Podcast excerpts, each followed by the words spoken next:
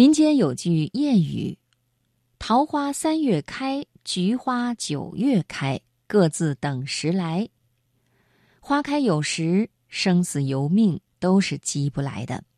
很多事情唯有经历等待的过程，才能有所收获。今天晚上，我们就一起来分享王红梅的文章《等一段芳华，待一场修行》。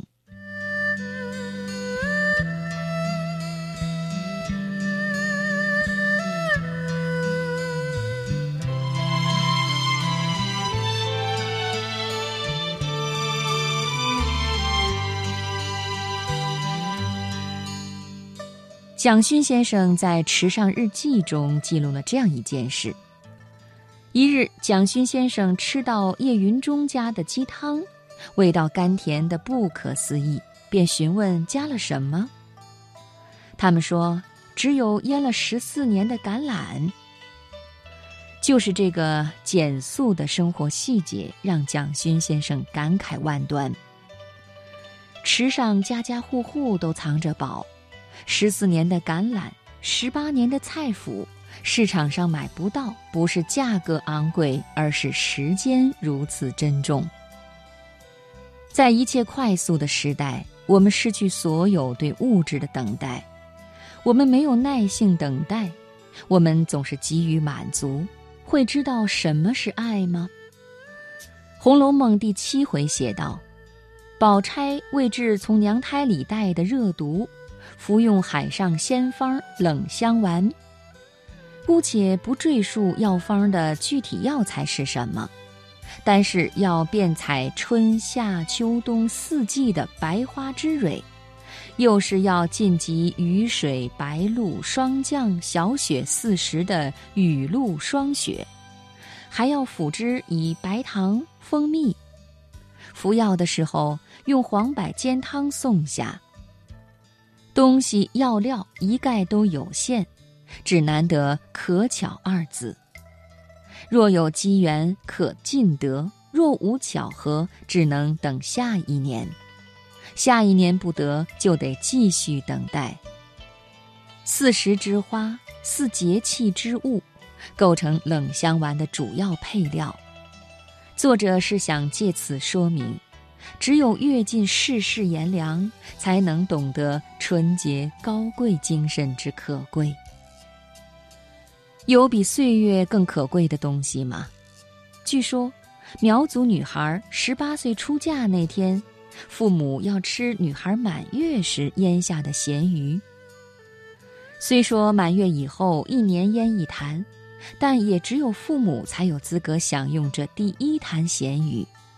也唯有这第一坛咸鱼最有味道，不发霉，不变酸。十八年是如何悉心照拂，才能有这样的滋味？当我听到这个习俗的时候，不免默默合十敬拜。这咸鱼是以爱为浆，以泪为盐，包含着父母的希冀与期盼，封藏父母一腔复杂的心绪。它见证了女孩成长的光阴，记录了父母春秋四季的喜怒哀乐。因为珍惜岁月如金，你给我一段光阴，我陪你慢慢长大。十四年，我们还有耐性把橄榄放入瓮中等待十四年吗？当几年前我遭遇婚姻中的狂风暴雨时，我决然地剪掉了一头长发。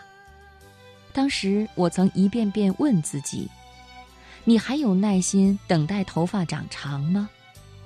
如果我能等待短发一毫一厘的变长，我是不是就能度过这场感情危机？”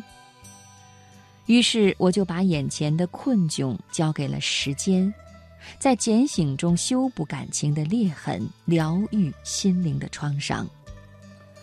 时间这位神奇的魔术师。不仅还我及腰的长发，还给我一个完整而趋向幸福的家。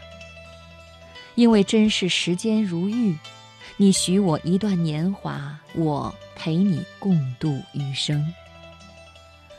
等待让我在心理上学会了延迟满足。拥有了这种心理，人就不会急功近利。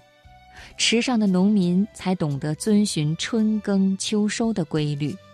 等待如此曼妙，是蒋勋先生的池上日记教会我，凡事都要以从容淡定的心态等待，等待孩子成长，等待家庭复原，等待事业顺意，等待蛰伏一个冬天的生命一点点复苏，就像凝视一朵花慢慢绽放，以慈悲的心态、温和的力量。包容的气度，行走在修行的路上。